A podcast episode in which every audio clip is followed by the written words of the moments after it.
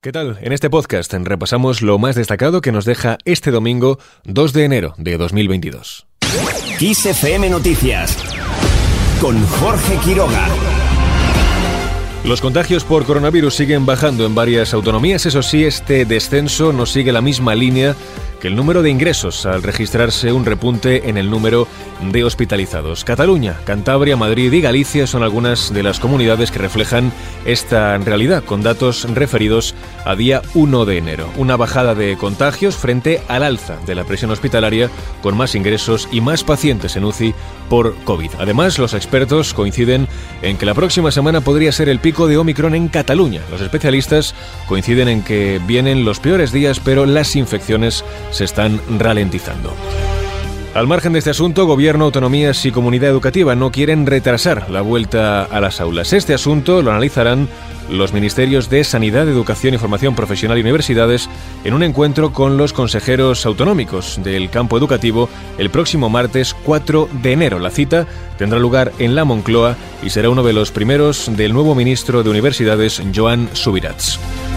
Vamos ahora con otras noticias. Yolanda Díaz asegura que será muy difícil tumbar la reforma laboral.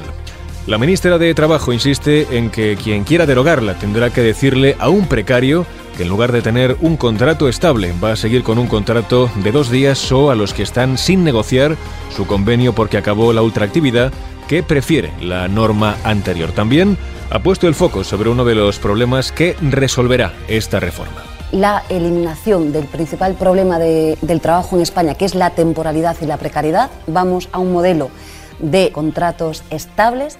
Hay jóvenes y mujeres en España que jamás han conocido más que la precariedad en sus vidas. Esto es lo que va a corregir. Unas declaraciones que ha realizado Yolanda Díaz en una entrevista para el diario El País. Desde Ciudadanos se abren a no rechazar la reforma laboral. Su portavoz en el Congreso Edmundo Val ha insistido en que el Parlamento tiene la obligación moral de respetar el acuerdo, eso sí mantiene la idea de modificarla en algunos puntos. Es una alegría, que es un motivo de celebración, el que se haya llegado a un acuerdo entre los agentes sociales. ¿Cómo no? Siempre hemos reclamado que cualquier reforma laboral se llevara a efecto con el acuerdo de los agentes sociales. En ese sentido yo creo que el Parlamento tiene, de alguna forma, la obligación moral de respetar ese acuerdo, pero por supuesto tiene que incorporar sus propias decisiones. Y en este sentido, lo que desde Ciudadanos hacemos es interpelar al gobierno. El dirigente de la formación naranja ha citado medidas como la mochila austríaca, un aspecto que echa en falta en esta reforma. En la misma línea se ha manifestado el PP, que también reclama esta medida. Su portavoz, Cuca Gamarra, considera que la reforma es menos mala de lo esperado, pero insiste sobre las carencias de esta nueva ley lo que se ha planteado es una contrarreforma que deja sin efecto aspectos de la reforma del 2012 que han hecho que este país cree más de 3 millones de puestos de trabajo y haya impulsado un instrumento como los ERTES, que han sido claves durante estos meses de pandemia.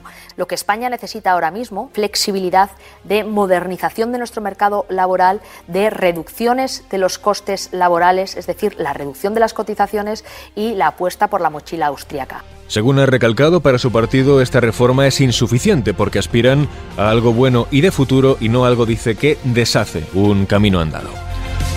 Seguimos con otras cuestiones. Rejón calcula que las bases para ensayar la jornada semanal de cuatro días estarán listas en el primer trimestre del año. El líder de Más País marca este plazo para el ensayo del proyecto piloto de jornada laboral de cuatro días o 32 horas semanales que según los cálculos que maneja la formación, unas 160 empresas podrían acogerse a los incentivos para reducir la jornada laboral, lo que beneficiaría a más de 3.000 empleados en la primera edición del programa, que tiene vocación plurianual hasta los 50 millones de euros.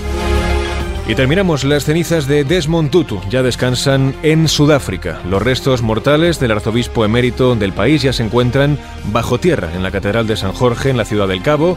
Tutu, recordemos, fue Premio Nobel de la Paz e icono de la lucha contra el apartheid.